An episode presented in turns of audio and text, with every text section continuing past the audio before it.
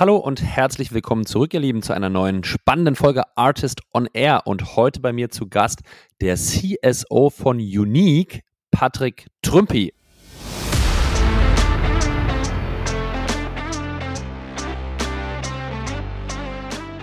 Wir haben eine interne, ich habe ich extra noch nachgeschaut für dieses Meeting, wir haben eine interne Booking Rate von 82 Prozent wirklich über das Gespräch, also über den mhm. Call. Da kommt selten eine, auf eine, auf eine alleinige, auf eine E-Mail kommt da selten ein, okay, let's meet. Ähm, also die, und wir haben ja noch die, wir haben gerade vorher darüber gesprochen, Julius, die, äh, die, die Umfrage, die Dominik gemacht hat äh, von euch, äh, 57 Prozent oder 58 Prozent der Leute haben gesagt, Cold Calling ist am effektivsten. Das ist das, was wir auch sehen.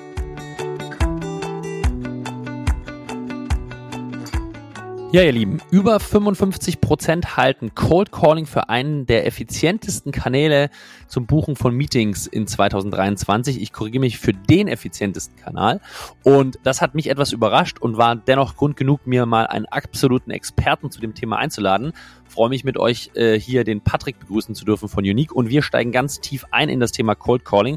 Patrick bei Unique äh, verkauft hauptsächlich an High-Enterprise-Kunden mit bis zu sechsstelligen ACVs und da spielt Cold Calling dennoch eine extrem wichtige Rolle, haben extrem hohe Meetings Booked Rates und ich habe daher mal nachgefragt, wie denn Cold Calling bei Ihnen eingebunden ist in Multikadenzen. Wer macht eigentlich die Cold Calls bei Unique? SDRs oder vielleicht doch Full Cycle Seller?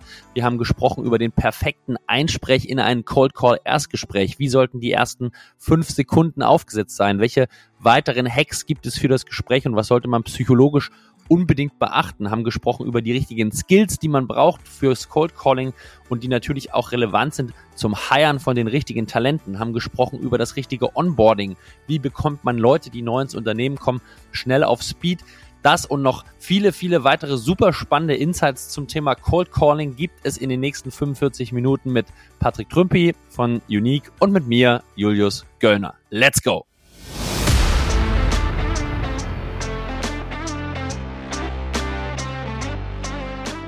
Artist on Air, der SaaS-Podcast für den deutschsprachigen Raum.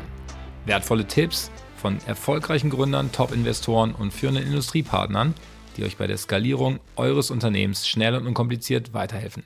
Zusammengestellt von Janis Bandorski, Julius Göllner und Matthias Ernst. Hallo und herzlich willkommen alle zurück zu einer neuen spannenden Folge Artist on Air und ich begrüße am anderen Ende des Mikrofons den Patrick. Patrick, hallo. Hi Julius, uh, hallo liebe Zuhörer, freut mich echt heute da zu sein, Julius. Thanks for the invitation. Freut mich ebenfalls und man muss, man muss ja sagen, du bist ja halb basiert in Berlin, mittlerweile halb basiert in Zürich. Ist das richtig, Patrick? das wäre wär ja schön, weil dann würde ich es garantiert auch einfacher auf den AR Artist äh, und deine ganzen Events, die du organisierst, schaffen. Leider nein, leider bin ich viel zu wenig in, in Berlin. Ach. Ab und zu für ein Festival aber that's it. Das ist, ein, das ist ein anderes Thema, das lassen wir heute lieber, lieber mal aus, ja. Ähm, aber wir sprechen heute äh, ganz tief und intensiv über Cold Calling und alles, was dazugehört. Aber bevor wir das machen und da inhaltlich tief einsteigen, Patrick, vielleicht kannst du unsere ZuhörerInnen einmal abholen. Wer bist du und was machst du aktuell?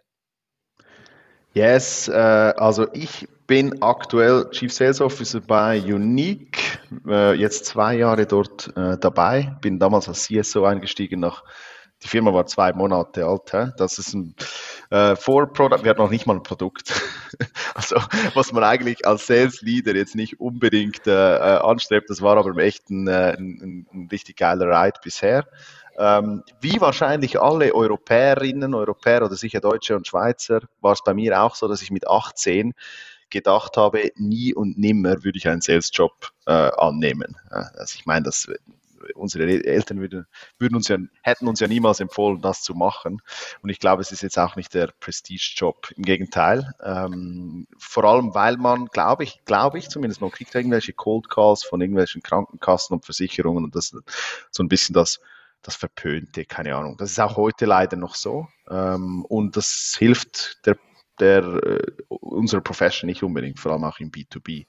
Ja. Ähm, und darüber sprechen wir ja gleich mit diesem Thema Cold Calling. Eben, ich kriege ab und zu Cold Calls, äh, die mich sogar nerven und ich nerv mich nicht über Cold Calls, aber die ähm, manchmal ist es echt unterirdisch, was man hier bekommt. Anyway, ich habe so, bin, ich, äh, ich bin dann studieren gegangen und ähm, hab, musste während dem Studium eigentlich mein Geld verdienen, weil meine Eltern also obwohl ich aus der Schweiz bin, aber ich komme irgendwo aus den Bergen, äh, die haben gesagt, hey, wir können das, wir können uns das nicht leisten, wenn du jetzt noch irgendwie weit weg äh, ziehst und, äh, und, äh, und eine Wohnung brauchst und so, das geht nicht.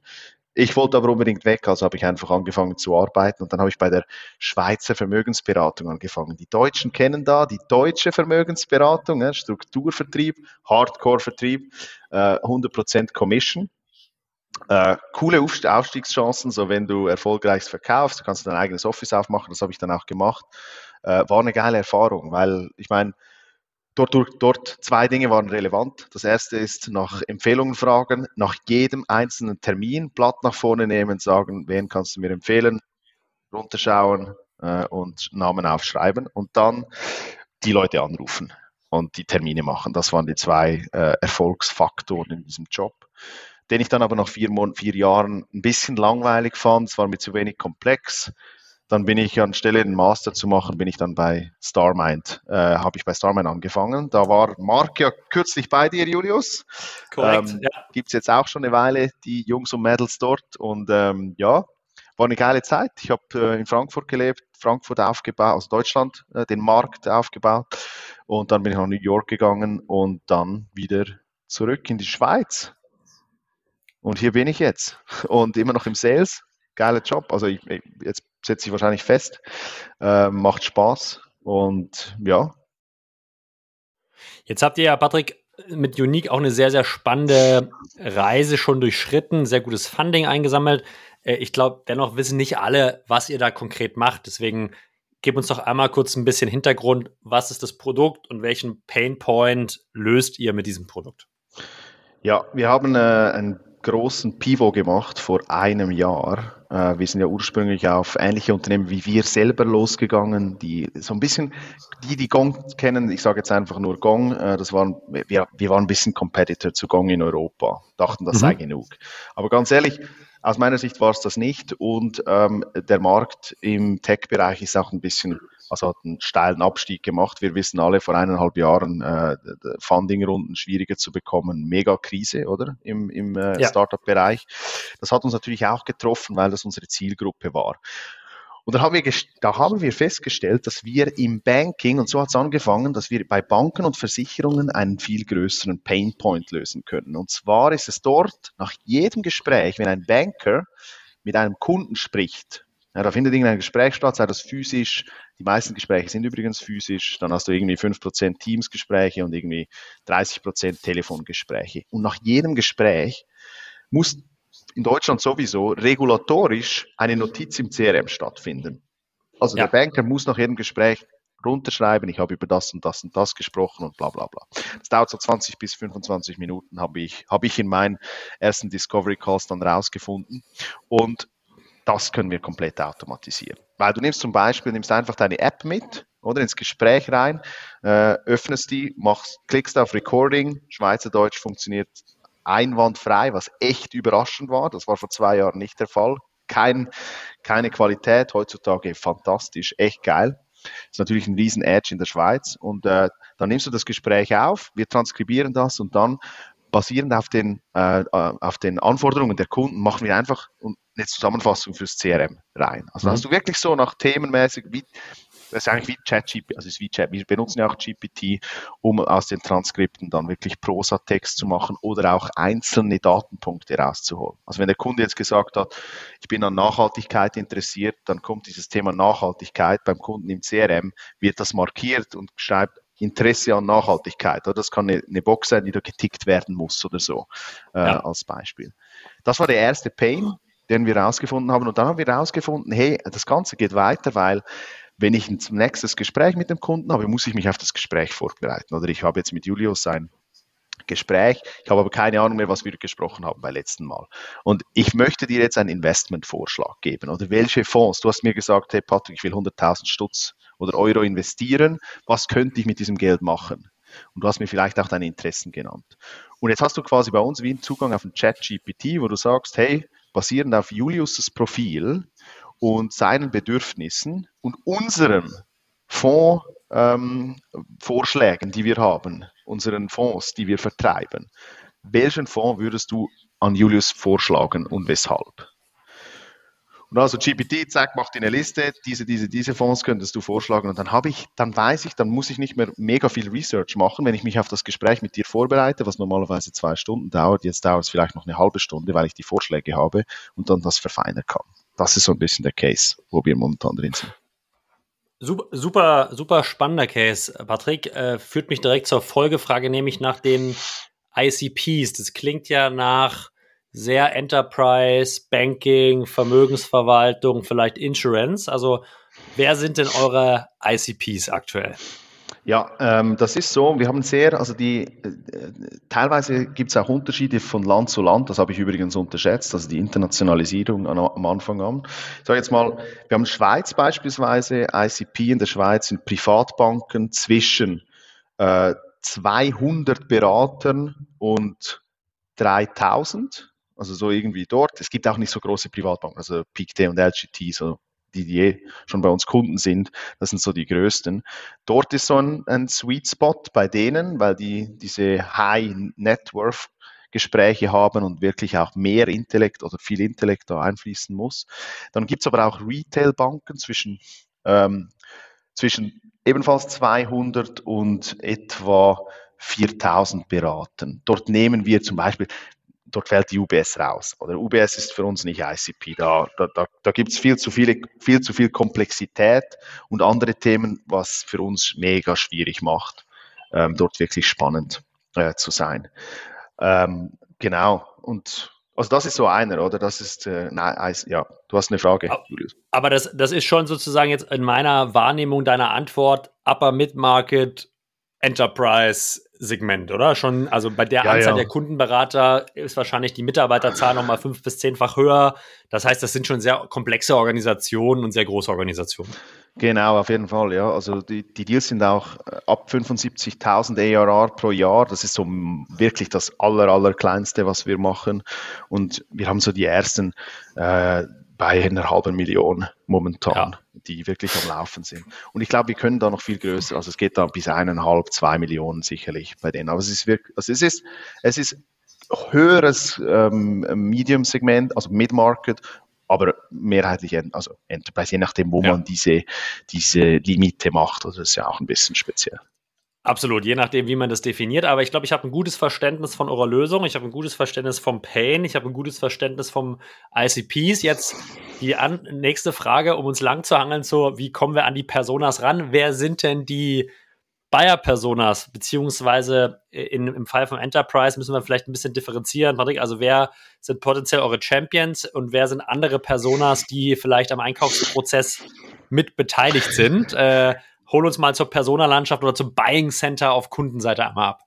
Ja, also ähm, da gibt es beispielsweise, wenn wir eine Retailbank als Beispiel nehmen. Oder bei einer Retailbank gibt es meistens einen Leiter Firmenkunden, eine Leiterin Privatkunden und dann gibt es äh, oben eine Leiterin Privat- und Firmenkunden, die quasi diese beiden vereint. Das sind spannende Personas, wenn es darum geht, den Pain, den wir lösen können, ist für die mit Abstand äh, am größten und natürlich auch mhm. zusätzliche Dinge spannend oder strategisch spannend, weil der strategische, und das ist wichtig damit einzubringen, es geht nicht nur, nur um die, äh, die Effizienzgewinn, den ich vorher genannt hatte, der ist natürlich immens wichtig, aber noch viel wichtiger ist, dass all diese Banken und Versicherungen, die haben all das Ziel, eine 360-Grad-Sicht äh, auf den Kunden zu bekommen.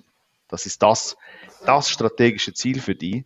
Und das liegt ja, das, das scheitert hauptsächlich daran, weil die, die Leute einfach keine Notizen über deren Kunden machen. Das ist immer noch so ein bisschen, das sind meine Kunden manchmal oder, oder, oder halt einfach den Aufwand. Das scheißt die meisten Leute einfach unglaublich an. Also die sind spannend, diese drei. Da gibt es noch eine weitere Person, der Leiter, Leiterin Service Center, weil im mhm. Service Center hast du ein hohes Volumen an Gesprächen und die werden auch schon aufgenommen. Da mhm. haben wir mhm. sogar teilweise einen einfacheren Entry-In weil äh, quasi die Recordings nicht noch gemacht werden müssen. dann machen wir ja Workshops in unserem Sales-Prozess und im Workshop sind dann meistens Leute dabei, die wirklich an der Front sind. Teamleader ja, oder mhm. einzelne mhm. Filialleiter beispielsweise und Kundenberater. Die finde ich auch relevant, weil die bestätigen mir nochmals, wie viel Zeit dass sie für das brauchen. Die bestätigen mir, dass sie sehen, dass Unique das Problem lösen kann. Wenn das der Fall ist, kann ich dann nachher mit dem Business Case wieder zur Leiterin Privat- und Firmenkunden gehen und das Ding dann Business Case mäßig verkaufen. Die IT leider natürlich auch bei uns, also leider, ist halt ein weiterer Schritt, oder die IT ist meistens dann relevant, wenn es äh, also die müssen natürlich auch bestätigen, hey, gewisse Ressourcen können wir in das Projekt mit reinbringen. Ja. Das ist so. Oder hast du irgendwie noch eine Projektorganisation, das kann Leiter in Projektmanagement sein, Leiter Digital Banking, ähm, die halt bestimmte Projekte, es kommt dann irgendwie so ein Projekttopf rein. Es muss nicht unbedingt von der Linie getragen werden, projektmäßig, da hast du meistens irgendwelche Töpfe, wo dann ebenfalls die Leute noch äh, überzeugt werden müssen, irgendein Steering Committee, wo dann vielleicht der Leiter Strategie noch mit drin sitzt und äh, Leiter IT, wie schon gesagt. Und was bei uns eigentlich fast das Kritischste ist, ähm, ist natürlich Compliance, Security und Legal und Governance. Ja. Das kommt dann nachher. Aber äh, was ich ein bisschen unterschätzt habe tatsächlich ist, dass der Vorstand, die, macht, die, die fällen eine Entscheidung irgendwann, aber die Entscheidung ist, wenn Datenschutz, Security und, und Legal sagt, das ist doable, dann schauen wir, dann entscheiden wir nochmals final. So. Ja. Und dann gehst du so einen ewig langen Prozess durch, ähm, wo du dann die anderen Bereiche ebenfalls abholen musst. Äh, und dann wird nochmals entschieden. So, das sind so ein bisschen Vorstand auch bei uns sehr relevant. Also Leiterin Privat- und Firmenkunden ist immer im Vorstand. Leiter Private Banking ist auch spannend, by the way. Also das sind ja bei Privatbanken sind das die, ja. äh, sind das eigentlich die COOs tatsächlich. Ähm, aber es meistens, meistens ist es bei uns eine Vorstandsentscheidung, weil ab 100.000 plus Cloud, je nachdem, plus Daten sind Kundendaten, die wir verarbeiten von Finanzinstituten. Das ist immer, da muss immer ein Vorstandsentscheid kommen. Ja, nachvollziehbar aufgrund der regulatorischen Anforderungen, aber macht die Sache natürlich nicht unkomplexer. Ich nehme an, Patrick, trotzdem sozusagen in Schritt eins der, der, des Prospectings fokussiert ja genau auf die drei erstgenannten Personas, ne? Leiter Firmenkunden, Leiter Privatkunden, Service Center. Das sind wahrscheinlich so die genau. initialen Target-Personas für, für Erstkontakt. Äh, bevor wir über das Wie kontaktieren wir die äh, reingehen, noch eine vielleicht letzte äh, abschließende Frage. Wo bekommt ihr die Lead-Daten äh, Herr Patrick, für Enterprise-Kunden, weil natürlich, bevor ich jemanden ansprechen kann, ist erstmal die Frage, wen spreche ich denn an? Also ICPs definiert, Personas definiert. Hast du ein paar Tipps für unsere HörerInnen, äh, wie, wie ihr mit, mit sozusagen Lead-Datengenerierung umgeht? Auf jeden Fall, auf jeden Fall. Ähm, wir nutzen natürlich zum einen äh, zum, zum Finden der Leute ist LinkedIn äh, immer noch to go, right? Uh, Sales ja. Navigator, ich finde Sales Navigator ein absolutes Muss. Wir machen auf Sales Navigator haben wir die Team-Version, kann ich übrigens auch sehr empfehlen, weil man sieht immer, wer wo schon dran ist, wenn das synchronisiert ist mit Salesforce oder HubSpot. Mhm. Ähm, ist richtig geil, finde ich echt eine geile. Und wir haben quasi, wir haben Listen gebaut auf, auf Sales Navigator mit 200 Accounts, die wir angehen. Also wir haben zwar eine ICP, das war früher, also die ICP ist klar definiert, oder? Aber es ist sogar noch stärker definiert, indem ich mit den Leuten schaue, welche Accounts gehst du in den nächsten drei Monaten an. Oder? Und wir gehen durch diese Accounts, schauen, gibt es da wirklich, haben wir einen, eine gute, einen guten Grund, auf die zuzugehen, passen die auf die ICP, haben wir da die richtigen Personas, die wir finden ähm, auf LinkedIn. Oder das heißt, wir haben so eine Liste und dann schaust du auf, für diese Liste, nimmst du dir mal fünf, sechs Leute raus, genau die, die du jetzt genannt hast. Ähm, und was wir dann machen, mit LinkedIn kann man ja leider nur den Kontakt synchronisieren. Ähm, was wir zusätzlich haben, ist Lucia und Cognism. Wir haben tatsächlich mhm. immer noch beide Tools im Einsatz. Und ich muss auch selber sagen, von meiner Erfahrung, ich mache einmal im Monat noch mit, mit diesem Cold Calling Day. Und unter anderem auch deswegen, weil ich sehe, dass ich wirklich die Hälfte der Telefonnummern von Cognism hole und die andere Hälfte von Lusha. Also ich kann irgendwie immer noch nicht, ich, ich würde noch nicht eins auf beides, äh, von beiden verzichten wollen. Cognism ist teurer als Lusha, viel teurer. Lusha ist eigentlich nicht so teuer für uns, vielleicht datenschutzrechtlich ein bisschen bedenklicher. Aber ähm, diesbezüglich, wenn man ehrlich ist zu den Leuten und einfach sagt, ich habe es von dem Tool, äh, ich kann dir helfen, vielleicht, dass deine Kontaktdaten da rauskommen oder irgendwie so, dann ist es auch okay. Ich habe noch nie in den letzten zehn Jahren ein Problem deswegen gehabt, noch nicht ein einziges Mal. Und man muss dabei beachten, dass ich in meiner CSO-Rolle vor Unique haben wir nur Head of Legal und Compliance angegangen. Also wenn es jemand weiß, dass es nicht okay ist, dann sind es die, nie ein Problem gehabt. Ähm, also wir kriegen es von Cognizant und Lusha, synchronisieren mhm. wir mit äh, Salesforce und jetzt wieder HubSpot. Ähm, mhm. Und dann wird das äh, wir haben noch AirCall, dann wird, dann wird mit Air, dann werden Sequenzen gebaut. Äh, entweder Salesforce oder HubSpot werden Sequenzen gebaut. Kann man ja bei beiden Tools machen. Und dann wird äh, ja, dann wird rausgegangen. Und wenn du über Sequenzen sprichst, dann hört sich das ja erstmal an nach Written Sequences, die wahrscheinlich begleitet werden von Anrufen. Habe ich das richtig verstanden, Patrick? ja, natürlich, ja, auf jeden Fall. äh, ich glaube immer noch, es braucht beides im Sinne von E-Mails. Der, nach, der einzige Nachteil oder der größte Nachteil beim, beim, beim Cold Calling ist ja, dass Cold Caller nicht arbeitet, wenn du nicht auf deinem Arbeitsposten bist. Also wenn du morgens um drei nicht arbeitest oder keine Anrufe tätigst, dann passiert auch nichts. Aber ein E-Mail kann auch morgens um drei gelesen werden. Das ist der große Vorteil, weswegen ich beides immer noch extrem äh, relevant sind. Wir haben eine interne, ich habe ich extra noch nachgeschaut für dieses Meeting, wir haben eine interne Booking Rate von 82 Prozent wirklich über das Gespräch, also über den mhm. Call. Da kommt selten eine, auf eine, auf eine alleinige, auf eine E-Mail kommt da selten ein, okay, let's meet. Ähm, also die, und wir haben ja noch die, wir haben gerade vorher darüber gesprochen, Julius, die, äh, die, die Umfrage, die Dominik gemacht hat äh, von euch, äh, 57 Prozent oder 58 Prozent der Leute haben gesagt, Cold Calling ist am effektivsten. Das ist das, was wir auch sehen. Nummern sind gut zu finden. Von der Persona, die ich genannt habe, das ist vielleicht noch ein Challenge in, in gewissen Bereichen. Also wenn ich jetzt irgendwelche Landwirtschaftsbetriebe okay, keine Ahnung, ob die überhaupt jemand angeht, aber wenn ich die angehe, dann wird es schwierig oder irgendwelche KMUs, die äh, im deutschen Hinterland äh, äh, unterwegs sind, vielleicht schwierig. Aber bei uns funktioniert das echt gut.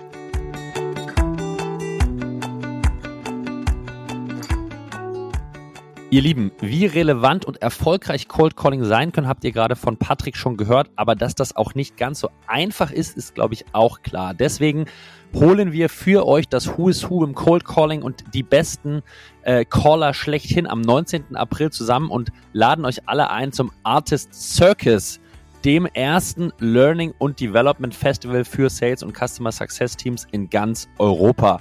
Freut euch auf einen ganzen Tag voller Training, Motivation, Wettbewerb und natürlich jede Menge Spaß.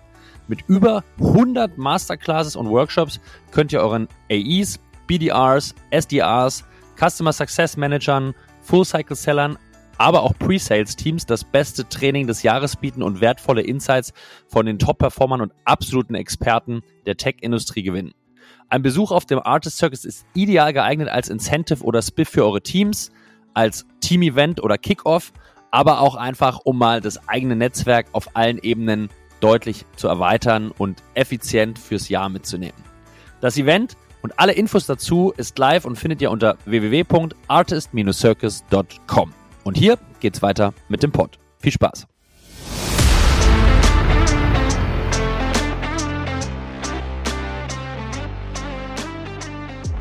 Das ist ziemlich spannend zu hören, Wadik. Und ja, auf die, die Studie oder die Umfrage, auf die du referenzierst, hat äh, Dominik Klingberg, mein Co-Founder von Artist Circus, gemacht. Er hat einfach gefragt, was ist der relevanteste Outreach-Kanal aktuell für das Buchen von Meetings. Und da kam für mich ein bisschen überraschend in der Signifikanz heraus, dass 57 Prozent bei knapp 120 Befragten wirklich gesagt haben, Telefon ist der effizienteste Kanal, um Meetings zu buchen. Und äh, das war für mich ein bisschen überraschend, äh, weil äh, natürlich sozusagen mit der aktuell mit der aktuellen AI-Diskussion und dem Hype und wir können mehr automatisieren und gleichzeitig customizen, ja, wäre ja die Vermutung, okay, Written Outreach wird immer effizienter und individualisierter und besser. Ähm, aber dem scheint zumindest in großem Maße nicht so zu sein, beziehungsweise sind die Kanäle gegebenenfalls auch gesättigt. Ähm, wie, wie, schaust du da, wie, wie schaust du auf diese Ergebnisse in Summe drauf, Patrick? Ja, Sättigung ist sicherlich ein Thema, gell? Also wie gesagt, ich, bei, wir, wir, sie reflektiert, was wir in unseren Teams äh, äh, sehen, definitiv. Ja. Also die mit Abstand erfolgreichsten sind die, die, die immer noch irgendwie 50 äh, oder die Disziplin hinbekommen, 50 Calls mal zu machen an einem Nachmittag oder so. Also das funktioniert äh, bei uns definitiv ähm, am besten.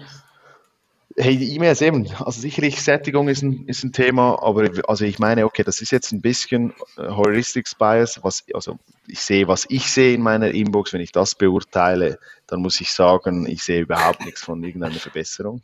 also, also ohne Scheiß. Ich meine, was wir, das, die, die, das Ironischste ist ja, dass wir von Lead-Generierungs- Agencies, also von Leuten, die dir helfen beim Lead generieren, soll schlechte E-Mails bekommen, hauptsächlich ja. von denen. Das zeigt einfach, wo, wo wir momentan sind.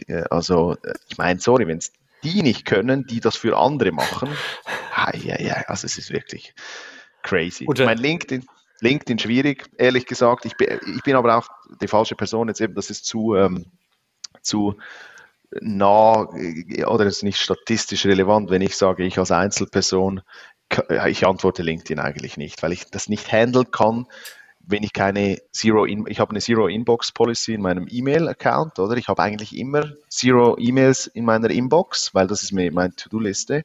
Also ich sehe jede E-Mail, die mich erreicht. Jede. Ich schaue jede an. Und bei LinkedIn ist das nicht der Fall. Ich schaue vielleicht jede an, aber ich, nachher ist es wieder gone weil man ja. halt auch viel bekommt. Oder es ist ein bisschen anderes Handling.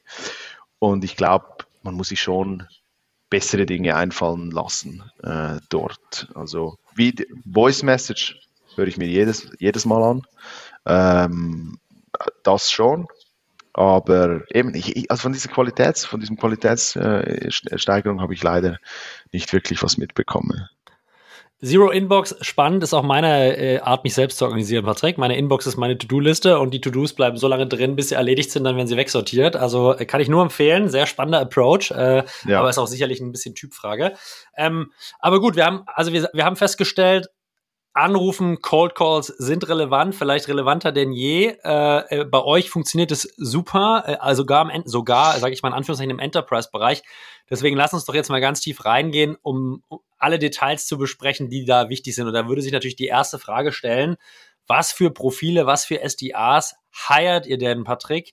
Weil der Job ist ja nicht ganz ohne und der ist äh, schon repetitiv und der braucht auch eine gewisse Kondition und äh, Leidensbereitschaft. Das heißt, was für, was für Leute hired ihr denn für, für wirklich SDA Outbound Calls? Ja, Hey, äh, vielleicht noch eine spannende Zwischeninformation. Also mittlerweile haben wir äh, keine SDR-Profile mehr. Ähm, ich heire mhm. keine SDRs mehr. Ich heire nur noch Full Enterprise, Full, Full Cycle Enterprise Sales. Ähm, und zwar, es gibt so ein Threshold nach 100, 150k ARR, wo man mhm. sagt, die Komplexität von dem, was wir machen, ist zu groß, damit ich zusätzlich noch SDRs ausbilden könnte. Ähm, mhm die dann Teil, einen Teil des Sales-Prozesses machen. Wenn die Ansprechpartner, die du hast, einfach zu hohe Anforderungen haben an ein Gespräch, dann wechselt sich das wieder. Und das war bei mir, oder das habe ich, ich meine, ich kann das auch nicht genau sagen, aber wir haben ja sowieso noch ein bisschen abbauen müssen, jetzt im Sinne von diesem Pivot, den wir gemacht haben, weil wir haben nicht mehr so viele Sales-Leute gebraucht. Enterprise Sales ist anders als Medium mit Market Sales. Die Leute kommen auch nicht mehr wirklich mit. Gewisse. Ja. Es ist ein Unterschied. Also ich habe wirklich nochmal gemerkt, intellektuell ist es ein Unterschied. Man muss echt was da haben, wenn du mit einem Leiter Privat- und Firmenkunden sprichst. Und als SDR mhm. reicht das nicht mehr aus. Also da musst du irgendein Enterprise Sales sein, der weiß, der, der all die Probleme, die all die Probleme kennt, äh, die da draußen sind und die dann auch anspricht. Also das ist sehr, finde ich, sehr relevant. Je nach Zielgruppe musst du mhm. das je nach Komplexität des Gespräches, gerade bei Cold Calling, würde ich da empfehlen, ab 150.000 Deals zu schauen, hey, haben wir diese Komplexität, um das anzupassen. Wenn ich jetzt SDRs einstelle, ein, einverstanden, hä?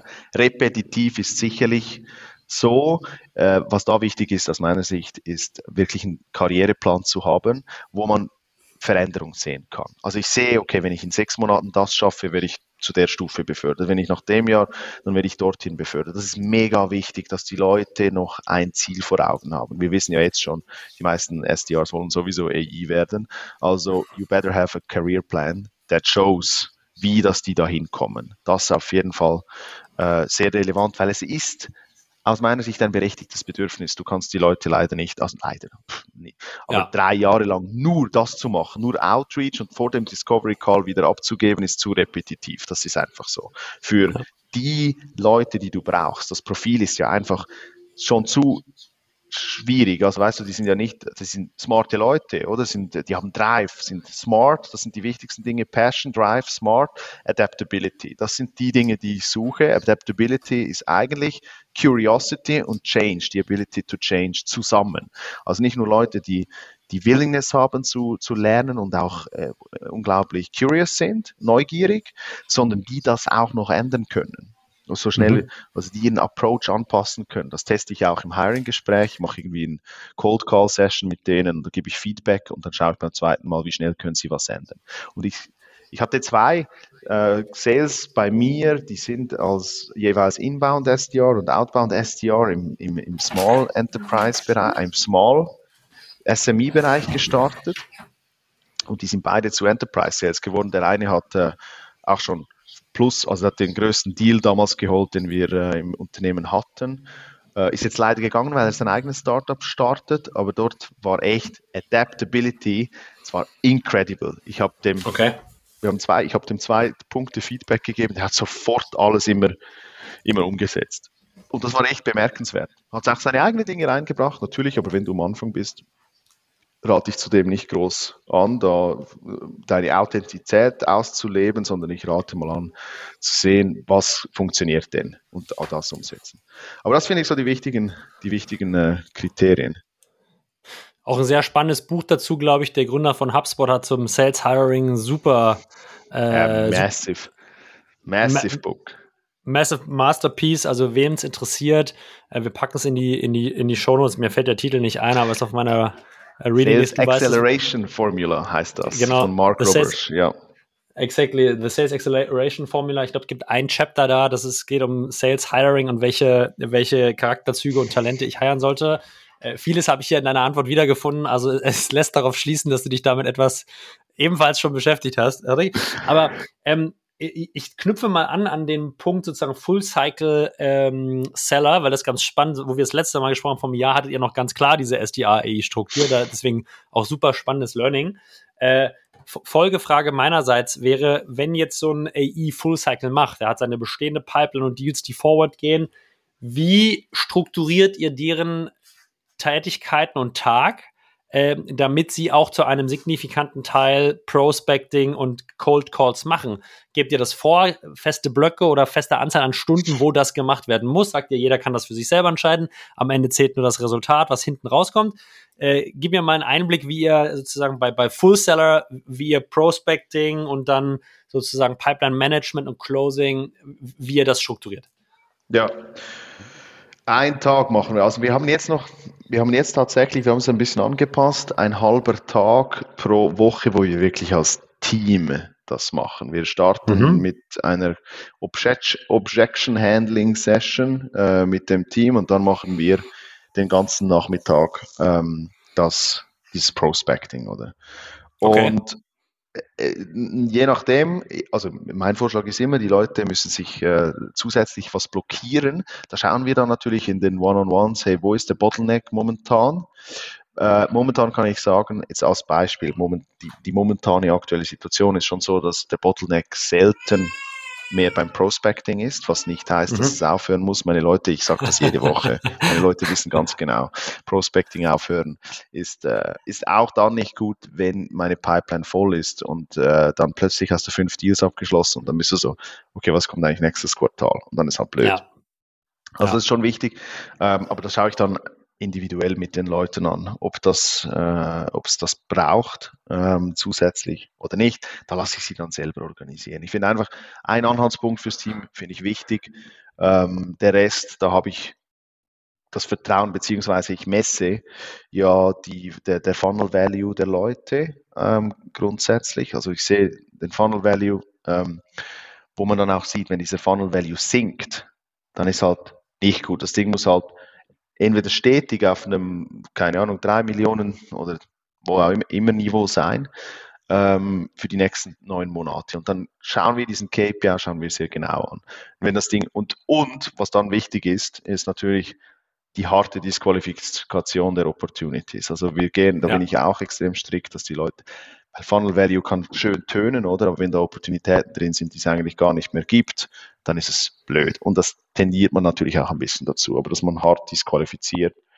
Das sind so zwei, drei Aspekte, die mir sehr wichtig, sehr wichtig das heißt, ich, ich fasse nochmal in meinen Worten zusammen. Das heißt, per se habt ihr erstmal diesen vier Stunden Slot als gesamtes Team. Das ist sozusagen die Base, wo jeder Cold Calling Outreach macht. Ich habe verstanden, das ist an einem Nachmittag. Äh, gibt es dafür einen Grund? Nachmittag versus Vormittag? Nee, äh, nein, gibt es nicht. Nein, nicht wirklich. Okay. Also jetzt nicht statistisch evident, dass ihr sagt, okay, äh, ähm, Abnahmequoten fürs Telefon sind nachmittags deutlich besser, sondern habt ihr einfach sozusagen jetzt, habt ihr auf den Nachmittag gesetzt? Ja, das war, eine, ja, das war mehrheitlich eine demokratische äh, Abstimmung, nicht unbedingt statistisch. Aber jetzt, wo du es sagst, das könnte eigentlich noch mehr Sinn machen. Ne? Also müsste man wahrscheinlich mal AB testen. Nächste Frage meinerseits wäre Montag, Dienstag, Mittwoch, Donnerstag oder Freitag. Gibt es eine bewusste Wahl für einen Wochentag für diese Cold Calling Session oder demokratischer Basisprozess im Team? Das war, also wir haben äh, Mittwoch äh, äh, genommen.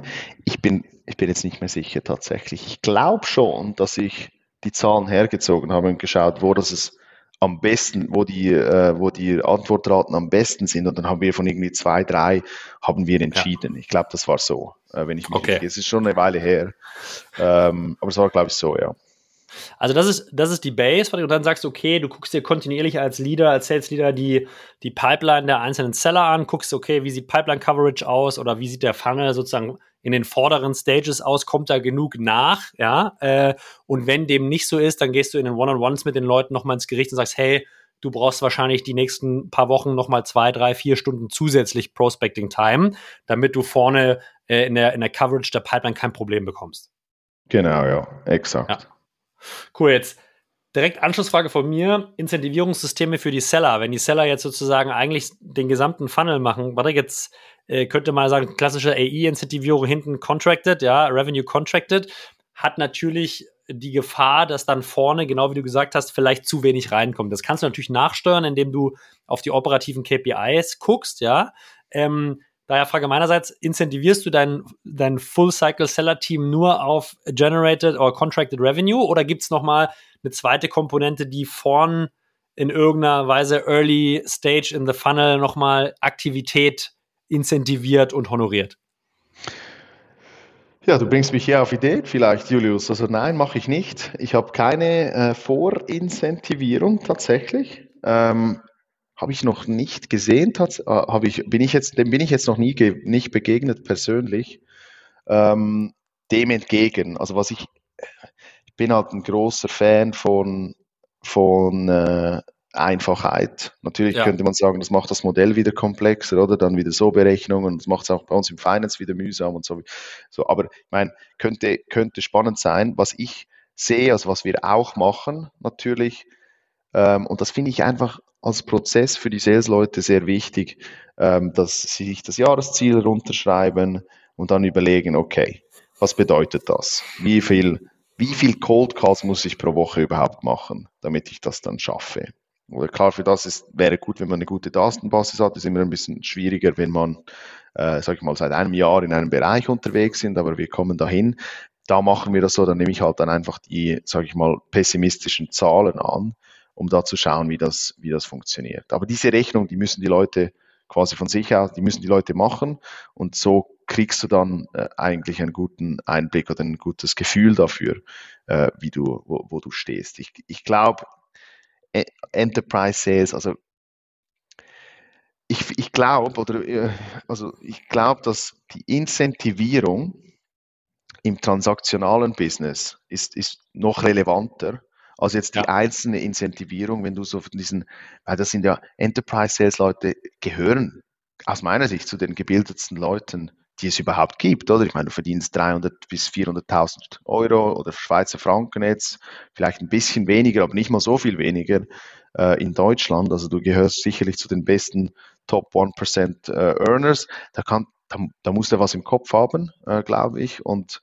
äh, da fällst du jetzt auch nicht auf, also weniger so auf kleine Incentives funktionieren grundsätzlich, da, da verstehe ich mich falsch, das sehe ich auf jeden Fall so. Ja. ich glaube, im transaktionalen Business ist es relevant. Ich will jetzt damit nicht eine Idee wegschmettern, weil ich finde es spannend, sich das mal zu überlegen. Hast du das schon mal selber irgendwo gesehen oder ähm, ausprobiert? Du, ja, habe ich, aber, aber wie du selber sagst, ich glaube, es hat sozusagen Up, Upsides und Downsides. Ne? Also in dem Moment, wenn du nah an den Leuten dran bist und sozusagen eine fehlende Coverage in den frühen Phasen feststellst und da aktiv gegenmanagst über Gespräche, ist es eigentlich nicht notwendig, ja. Also ähm, weil es macht, genau wie du sagst, es macht es komplexer, es macht es, macht es ein bisschen schwieriger, es macht es auch sozusagen ähm, nicht so leicht messbar. Ähm, aber es hat natürlich, wenn je größer das Team wird und du vielleicht sozusagen als Leader nicht mehr auf allen Pipelines immer drauf sein kannst und da Reibungs- und Informationsverluste vielleicht passieren über Teamleads oder die Segmentierung dann so komplex wird, dass auch sozusagen die, die Pipeline überall anders aussieht, weil du sieben ICP-Segmente hast, ja, also dann kann das vielleicht schon Sinn machen, da nochmal eine zweite Komponente in die Incentivierung reinzubauen, weil es das einfach in der, in der Supervision und in der Predictability deutlich einfacher macht, als immer gegen jeden einzelnen Seller äh, zu managen. Ja? Aber also ich glaube, da muss man so ein bisschen seinen goldenen Weg finden. Wie groß ist das Team? Wie viele unterschiedliche ICPs habe ich und so weiter. Ähm, ja. Aber also ich glaube, man kann zumindest mal drüber, drüber nachdenken. Definitiv, ja, definitiv. Aber das war gar nicht, das war gar nicht meine, mein Ziel, dich, dich hier zum Nachdenken äh, zu bringen. Wir kommen natürlich, ich glaube, viele der HörerInnen interessiert natürlich jetzt ganz konkret wie. Ja, also du hast selber gesagt, der Kanal funktioniert super, ihr habt extrem gute äh, Booking Rates. Nichtsdestotrotz ist ja die Angst, gerade wenn Leute vielleicht als FounderInnen selber anfangen, jetzt Cold Calls zu machen, im Ende, die ist natürlich da, ja. Also so Cold Calling ist ja schon, es gibt einen Grund, warum die Leute gutes Geld verdienen. Daher, wie sollte denn so ein Cold Call die ersten 30 Sekunden, die ersten 60 Sekunden strukturiert sein? Mhm. Wie, was besprichst du mit deinem, mit deinem Team? Was ist Best Practice? Was gibst du denen an die Hand? Wie sollten die das machen? Telefon geht, Hörer wird abgenommen, was passiert? Ja, genau. Hey, das, äh, da, also der erste Tipp hier ist ähm, schon mal ganz einfach und kann jeder sofort umsetzen und äh, ist schon mal ein Game Changer. Und zwar sage ich, äh, wir können ja mal was spielen. Ich mache mal Ring Ring, Julius, und du sagst Hi, oder? Äh, Ring Ring. Ja. Äh, Magister Göllner, hallo. Herr Magister Göllner, hallo, da ist Patrick Trümpi von Unique. Hi. Äh, Herr Trümpi, was gibt's? Genau, und jetzt machen wir Stopp hier. Also, und das ist schon der größte Unterschied zu, zu vielen. Weil die meisten sagen, ja, da ist Patrick Trümpi von Unique und äh, ich bin von der Firma, äh, ich, ich rufe an wegen bla bla bla bla bla. Die steigen direkt voll in irgendwas ja. rein. Hier ja. einfach mal ein Break. Das ist mal sehr relevant. Ich sehe dann schon auch deine, deine ich höre deine Mut, oder? Wenn ich sage, hey, nochmals und dann lasse ich dich nochmals Hallo sagen. Dann manchmal sagen die Leute, Herr Trümpi, wer sind denn Sie? Oder sie sagen, ja, hallo Herr Trümpi. Oder sie sagen, äh, hallo Herr Trümpi.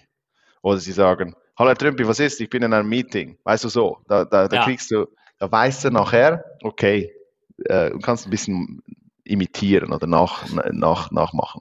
Ah, super spannend. Das heißt, das ist so ein bisschen wie Open-Ended Questions äh, in einem Gespräch. Du, du gibst eigentlich relativ schnell dem Gesprächspartner gegenüber äh, Raum und triggerst eigentlich eine Reaktion, die dir dann sehr viele Informationen gibt über den Gemütszustand oder die Situation, in dem er gerade ist, oder? Genau, genau. Okay, und, und, und wie, also was machst du jetzt mit der Information? Also ich meine, jetzt gibt es wahrscheinlich da drei, vier, fünf unterschiedliche State of Mind, ja, irgendwie im Zeitdruck, gerade relaxed am Pool, äh, generell total offen sozialer Mensch versus äh, Analytics, äh, du willst eigentlich die ersten fünf Sekunden direkt den ROI-Case haben. Also wie, wie, wie wie gehst du jetzt sozusagen mit dieser Reaktion weiter? Du müsstest ja wahrscheinlich in Szenariopfade dann reingehen, oder?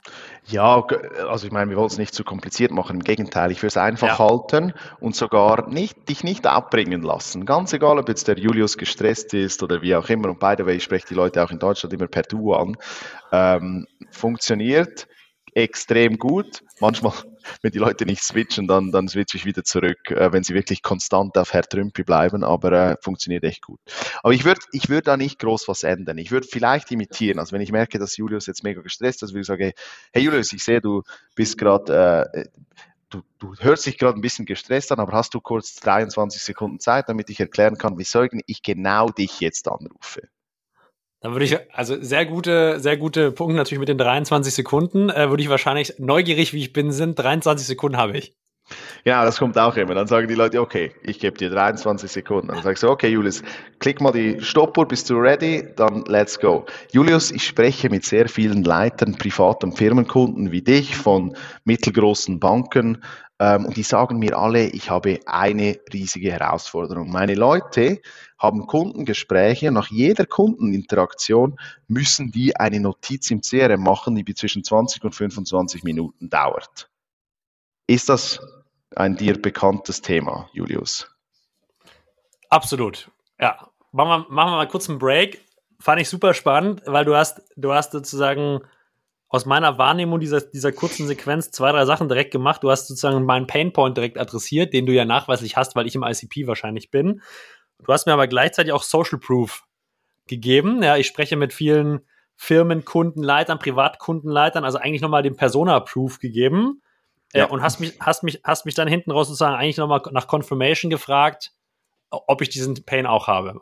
Welche Elemente habe ich vergessen, Patrick? Die, die, ich, die ein wichtiges, ich zeige dir, dass ich etwas Re Relevantes für dein Business verstanden habe, weil ich ganz genau weiß, mhm. das ist der Pain. Okay, das hast du ein bisschen mit, oder mit Pain, aber ja. ich, das zeigt den Leuten auch, ah, ich spreche mit jemandem, der oder die, die, die, die verstehen schon mal was von dem. Hm.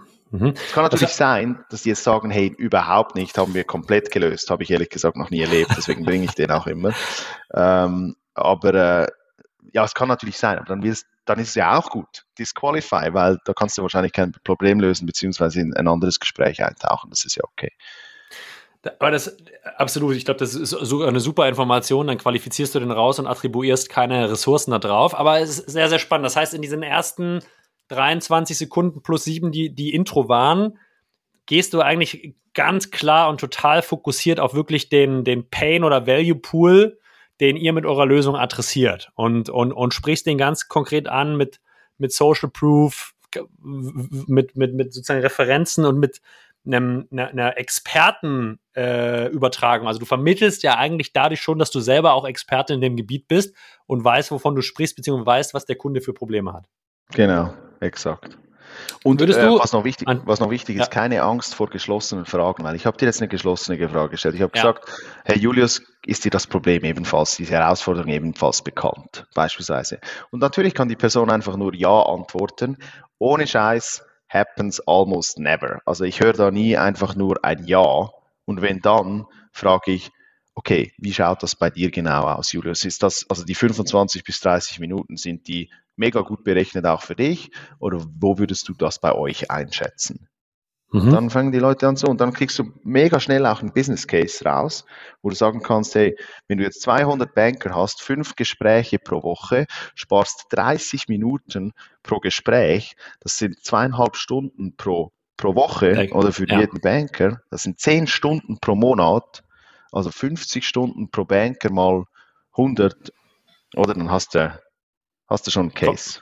Kommt was zusammen. Aber das würdest du wahrscheinlich jetzt in dem Gespräch nur andeuten, weil äh, Proof of Value wahrscheinlich jetzt hier noch nicht 100% relevant ist. Aber la, la, la, lass uns mal kurz weitergehen. Also ich sage so, Patrick, ja, ist ein Riesenproblem äh, bei uns. Irgendwie die Leute nutzen das CRM gar nicht oder protokollieren gar nicht oder protokollieren in ihren Tagebüchern oder machen irgendwelche vier Bullet Points, die drei Monate später eigentlich eh keiner mehr verwenden kann.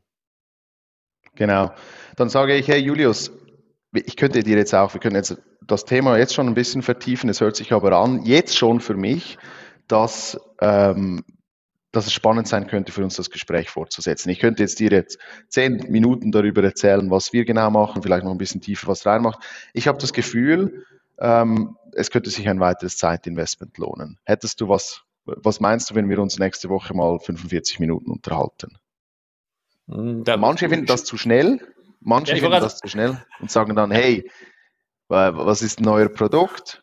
Und dann erzählst du halt kurz. Dann, äh, dann bringst du halt eine Klärung. Hey Julius, ist vielleicht auch besser vorweg. Ich bin da, das sagt das Team auch, ich bin da manchmal ein bisschen zu zack, zack und dann rein und ich, ich bin so ein bisschen gar nicht vom Produkt sprechen. Das ist immer eine geile Challenge. Ich also ich, ich schaffe es regelmäßig, ohne vom Produkt zu sprechen, dann ein, ein, Closing zu machen. Aber ich kann auch sagen, hey Julius, Ähm, das hört sich wirklich sehr ähnlich an wie das, was wir bei Banken wie PICD, Postfinanz, Sparkasse, Köln, Bonn lösen. Und zwar, was wir dort machen, ist, die Leute nehmen ihre Gespräche auf, die werden transkribiert und diese Transkripte werden dann in Prosa-Zusammenfassungen, in echte Zusammenfassungen äh, umgewandelt. Kannst dir vorstellen, ein bisschen wie GPT. Die, die, wir erstellen aus Transkripten Zusammenfassungen, die dann ins CRM abgeleitet werden. Ähm, so könnte eine Lösung aussehen, damit spart man statt 30 Minuten, ist das in 5 Minuten gemacht. Wie hört sich das für dich an? Hört sich super an. Da, dazu können wir gerne nochmal 45 Minuten sprechen, Patrick. Sehr gut. Was da wichtig ist, ist einfach mega detailliert. Es muss ja. wirklich einfach verständlich sein. Man soll mega detailliert. Jetzt habe ich schon, ich habe jetzt, das mache ich eigentlich nicht, GPT würde ich jetzt hier in dem Fall gar nicht erwähnen, äh, das wieder rausnehmen, mache ich in der Regel auch nicht. Ähm, okay, es ist ein bisschen ein Zwischending. Für manche Leute ist GPT auch was, wow, okay, das ist genau so. Wir suchen sowieso GPT-Cases, ein bisschen ein, äh, okay, ist ein, kleines, ein kleiner Punkt. Aber einfach einfach. Was, wie löst ihr das? Es muss verständlich sein. Ähm, nicht wir machen Data Analytics for Documentation Management, bla bla. Weißt du, wir kennen alle diese, dieses äh, Marketing-Gelaber. Das, das funktioniert nicht. Okay, und jetzt vielleicht, um nochmal die Schlusskadenz des Gesprächs zu verstehen, äh, Patrick, ich sage jetzt so, hey, ja, ich habe Interesse, lass mal 45 Minuten weiter dazu sprechen. Äh, schicken Sie mir mal eine E-Mail. Äh, also können wir nicht gleich die, die, die Einladung machen, Julius. Ich schicke dir eine Einladung. Wann würde es in der nächste Woche passen? Du, ich bin gerade hier im Auto. Äh, ich habe gerade meinen Kalender hier irgendwie nicht parat, Patrick. Äh, ich weiß nicht, habe ich leider nicht im Kopf gerade. Hast du gar keine, ungefähr, weißt du, in zwei Wochen, hast du in zwei Wochen, weißt du, weil, schau, Julia, also ich kann dir jetzt eine E-Mail schicken mit hin und her, oder dann schicke ich dir irgendwelche, soll ich dir Vorschläge schicken oder soll ich dir einen Link schicken, wo du dann buchen kannst? Das ist ein bisschen die Frage. Uh, Vorschläge sind super. Ich glaube, Dienstag, Dienstagvormittag ist eigentlich bei mir immer gut. Äh, da, äh, da, da, da, da ist eigentlich der Vormittag immer frei. Da ähm, sollte es gut gehen. Ja, schick mir gerne ein paar Vorschläge, Patrick. Also weißt du dann, ich schicke dir mal eine Einladung für Dienstagmorgen. Wenn es jetzt nicht passen würde, kannst du dann äh, das Ding verschieben und dann haben wir was. Okay. Ah, also auch da äh, totales Commitment zu weiterer Next Step ist Termin. Äh, und Immer, nicht irgendwie ja. Open-End e im E-Mail-Sumpf versacken lassen, sondern ganz, ganz klar äh, Terminierung des nächsten Steps, oder? Ja, wenn die Leute einfach, also jetzt meine, jetzt waren wir eher schon in der Terminfindung, oder? Dann kommt selten noch, schreib mir eine E-Mail, sondern schreib mir eine E-Mail kommt ja meistens noch ein bisschen vorher, oder? Ja, okay, ja. tönt interessant, aber schick mir einfach mal eine E-Mail. Dann sage ich, hey, Julius, es hat sich schon ein bisschen so angehört, als könnte es einen Case geben bei dir. Ich bin jetzt ehrlich gesagt auch noch unsicher und ich weiß auch nicht genau, ich wüsste jetzt auch nicht, was ich in einer E-Mail schreiben soll, aber weißt du was? Ich habe einen Vorschlag. Lass uns, ich schreibe, lass uns einen, Kalender äh, lass uns einen ein Blocker reintun, einen Termin. Ich schicke dir eine E-Mail. Wenn du jetzt irgendwas findest, was in der E-Mail absolut überhaupt nicht passt und du gar nichts siehst, dann können wir nochmals überlegen, ob wir den Termin brauchen. Aber lass uns einfach mal schon mal was reintun. Dann haben wir, dann muss ich dich nicht mehr nerven und auf dich zugehen und dann haben wir das schon geregelt. Ist das, ist das, ist das okay für dich? Ist, ist, absolut, ist absolut okay. Ich würde jetzt mal hier an der, der Stelle einen Punkt dran machen und ich frage mich gerade so, also ich glaube, bei dir wirkt es total natürlich und, und also sehr, sehr durchdacht, aber gleichzeitig überhaupt gar nicht sozusagen vorstrukturiert und vorgedacht. Wenn jetzt neue Leute bei dir ins Team kommen, ja, ähm, die jetzt wirklich bei Null anfangen, sind gute Seller-Profile, haben wir gelernt, Full, Full AEs. Wie schaffst du es, die sage ich mal, schnell auf ein ähnliches Niveau zu bringen? Was gebt ihr denen und vielleicht auch als Best Practice jetzt für Founder, die zuhören? Was sollte vorhanden sein für Sales Team, damit die relativ schnell in einen ähnlichen Mode kommen? Ja, äh, also da gibt es eine, eine, eine, eine richtig wichtige Antwort und das will ich auch mal selber erlebt haben und das ist wirklich echte Gespräche, also eigentlich gibt es zwei, sorry, zwei. Aber das erste ist echte Gespräche von deinen Sales-Leuten mit Kunden. Also wirklich Gespräche aufnehmen, Kundengespräche aufnehmen. Das ist absolut Burner. Also das ist wirklich das, was äh, mit Abstand am besten funktioniert. Die Leute sehen, was live funktioniert. Also wenn bei mir die Leute anfangen, sage ich euch, hey, schaut euch den Raiffeisen-Deal an. Das war der mühsamste Deal, den ich je in meinem Leben hatte. Und der war so oft auf der Kippe, dann sage ich denen, schaut euch das Ding an. Das sind ein paar Calls, okay, das sind nicht ein paar Calls, das sind 50 Calls, aber das ist mal so ein Deal, wenn du, da, wenn du das siehst und hörst, dann denkst du, oh shit, cool. Also ich gebe nicht so schnell auf beispielsweise. Aber ich, also ich habe so ein paar, wir haben so ein paar mhm. äh, Deals, ähm, die ein, ein Must-Look sind. Oder ähm, dann haben wir intern auch diverse weitere Videoressourcen, die, äh, die geschaut werden müssen. Also klar, wir haben ein ganzes Playbook, es gibt einen Onboarding-Plan und so weiter. Das, das gibt ja. alles, aber der wichtigste Inhalt Du hast mich nach den wichtigsten Inhalten gefragt. Das eine ist das Videoschauen, echte Calls und das andere ist Mockup Calls. Ich bin ein riesen Fan von Mockup Calls. Ich will eine Kultur haben, wo Mockup Calls was ganz Normales, Natürliches ist und nicht was cringe und so, ja, das ist nicht echt und bla bla bla. Ich bin extrem stark der Meinung, mit Mockup Calls kannst du so viele Themen von deinem Hirn aus der Welt schaffen, die dann Automatismen sind, damit du dich wirklich auf die richtigen Sachen konzentrieren kannst. Das ist der wichtige. Und Mockup Calls ist wirklich Teammember mit Teammember oder äh, Manager mit Teammember, Patrick. Also wirklich, Richtig. Du, du, steckst auch wirklich viel Zeit deiner eigenen Kapazität aus dem Management in diese Mockup Calls des Teams? Ja, mache ich. Die mache ich immer noch. Sehr spannend zu hören. Okay. Ähm, was, was würdest du, was würdest du sagen? Also, was sind so die größten Fehler, wenn jetzt jemand neu anfängt? Sagen wir mal, er hat das Onboarding gemacht und irgendwie die Videos geschaut und hatte schon ein paar Mockup-Calls, aber was sind so gängige Fehler, die du bei Leuten, die vielleicht noch nicht so lange und äh, professionell Cold Calling und machen, Outbound Calling, was sind so Fehler, die du immer wieder siehst? Ähm, also im Cold Calling äh, eine extrem schnelle Anpassung an an den Kunden. Also das heißt nicht, nicht sich, also nicht so diese, diese Confidence. Wirklich confident zu sein, ist aber auch klar, oder? Ich meine, du kommst ja. in einen neuen Sales-Job, hast ein neues Produkt, fühlst dich noch nicht so confident und du lässt dich vom Kunden mega schnell ähm, beunruhigen oder aus der Ruhe bringen. Du hältst nicht dieses, hey, ja, völlig natürlich, völlig normale Frage, hey, äh, macht Sinn, Julius, habe ich mir, oder keine Ahnung, habe ich mir noch nicht überlegt. Oder einfach so, wirklich diese, diese Confidence zu behalten. Und nicht, wenn der Kunde äh, zum Beispiel, weiß auch nicht, ganz am Anfang vom Call sagt, ja, sag jetzt mal, was, was verkaufst du oder, oder so. Da einfach schön äh, ruhig bleiben. Hey Julius, ich kann dir schon erzählen, was, was wir genau machen. Ich muss dir einfach sagen, wenn ich dir jetzt irgendwas labere von meinem Produkt, kann es gut sein, dass ich die Dinge erzähle, die nicht so relevant für dich sind. Deswegen hätte ich eigentlich nur eine Frage vorher gehabt. Wäre eine Frage für dich in Ordnung? Und dann kannst du, weißt du, einfach schön ruhig bleiben. Und, und Stimme, ja? Stress und Stimme ist das Zweite. Äh, ich glaube, ja, bei mir hört man es, oder ich, ich versuche meine Stimme zu variieren. Ähm, ja. Mega. Es ist nicht so, ja, das ist Patrick Trümpi von Unique. Hey Julius, das ist Patrick Trümpi von Unique. Hi. Und schön ja. langsam. Nicht, du, wenn, dein, wenn, wenn der Kunde nach, wenn die Prospect sagt, wer ist da? Das ist ein Loss dann ja. hast du den Job nicht richtig gemacht. Hallo, das da war, ist Julius. Göllner. Das war die, das war die Patrick Trüppi-Stimme nach dem Garbage, oder? das war genau. also, hallo, da ist Patrick Trümpel von Unique. So auch nicht, ne? aber das wäre ja. meine Stimme.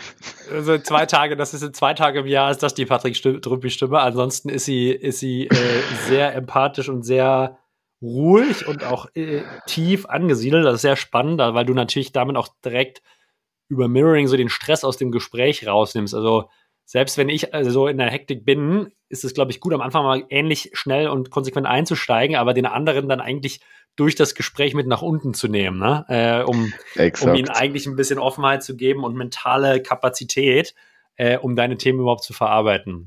Okay, ja. also habe ich, hab ich verstanden, Martin, und ich glaube, das ist auch ein, auch ein für heute guter inhaltlicher Schlusspunkt. Ähm, ich hätte natürlich wie immer noch zahlreiche Anschlussfragen, KPIs im weiteren Funnel, ja, wie sehen die Folgegespräche aus und so weiter und so fort. Aber ich glaube, ich konnte oder wir als äh, HörerInnen hier konnten viel, viel mitnehmen von dir. Daher ein großes Dankeschön erstmal an der Stelle für die Offenheit äh, zu euren Learnings und auch Fehlern. Ja, danke dir, hat mega Spaß gemacht. Danke dir für die guten Fragen, äh, Julius. Ich hoffe, man kann da was mitnehmen und äh, freue mich aufs nächste Mal. Bevor du gehst, so leicht kommst du hier nicht raus, äh, Patrick. Es gibt noch eine inhaltliche Abschlussfrage, eine nicht inhaltliche Abschlussfrage und das ist die Restaurantfrage. Äh, wie du weißt, äh, wollen unsere Artisten immer lecker essen. Und ich habe verstanden, du verbringst leider noch mehr Zeit in Zürich als in Berlin. Daher wäre ich dir sehr dankbar, sehr dankbar für eine Empfehlung. Das kann Frühstück, Mittag, Dinner sein in Zürich. Bitte nur eine. Äh, wo sollten unsere Artisten mal, mal hingehen, um lecker zu essen? Stimmt, stimmt. Ich wusste ja, dass du diese Frage eigentlich stellen wirst, Julius. Ich bin so, vielleicht kurz, ich bin so ein Typ, äh, man sieht es jetzt vielleicht nicht oder wenn man es nicht äh, das Video sieht, aber ich, ich, ich markiere mir, weil ich kann mir die Restaurants nie merken oder ich muss mir das irgendwie markieren. Also jedes Restaurant, wo ich schon mal äh, gewesen bin und ich habe so eine strikte Regel, unter 4,5 Sterne mhm. geht, geht gar nichts. Das ist, äh, das ist aus meiner Sicht äh, sehr, sehr wichtig. Hey, es gibt so viele, damit, es gibt so viele. Also,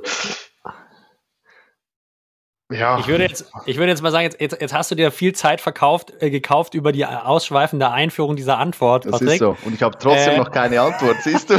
und ich, ich verschaffe dir jetzt gerade nochmal zehn Sekunden, aber wir brauchen jetzt also, eine, eine Empfehlung von dir. Wo sollte man in Zürich unbedingt mal essen gehen? Also es heißt Gaijin. Gaijin mhm. heißt das. G-A-I-J-I-N. Izakaya. Mhm. Ich glaube, ich weiß gar nicht, ob es japanisch ist. Ähm, auch neu am Bahnhof, also es ist nicht zu weit äh, vom, vom Bahnhof, vom Hauptbahnhof, ja, okay, zehn Minuten. Äh, da würde ja. ich mal gehen. Das ist geil. Also wie ihr hört, total fundierte Empfehlung an dieser Stelle von, von Patrick. Äh, vielen Dank für, vielen Dank für dieses äh, energetische und sehr coole Gespräch. Patrick hat mir großen Spaß gemacht. Und ähm, da du dieses Jahr leider nicht beim Artist äh, sein kannst, aus dem einzigen Grund, der, der erlaubt ist, nämlich du heiratest am nächsten Tag, äh, wünsche ich dir an der Stelle vom gesamten Team alles Gute und eine, eine grandiose Hochzeit. Danke dir, danke dir. Schade kann ich nicht dabei sein. Ist echt, äh, ist, ist trotzdem echt schade, auch wenn natürlich heiraten ähm, ja noch, noch mehr Freude ist, jetzt in dem Fall. Aber ja. äh, nächstes Jahr wieder. Oder ARR Circus. Äh, da würde ich auch. Oder Circus, Oder Circus. Im April, da sehen wir uns auf jeden Fall. Patrick, vielen, vielen Dank, liebe Grüße und äh, eine wunderschöne Hochzeit wünschen wir dir. Mach's gut, mein Lieber. Danke dir. Bis dann, Julius. Bis zum nächsten Mal.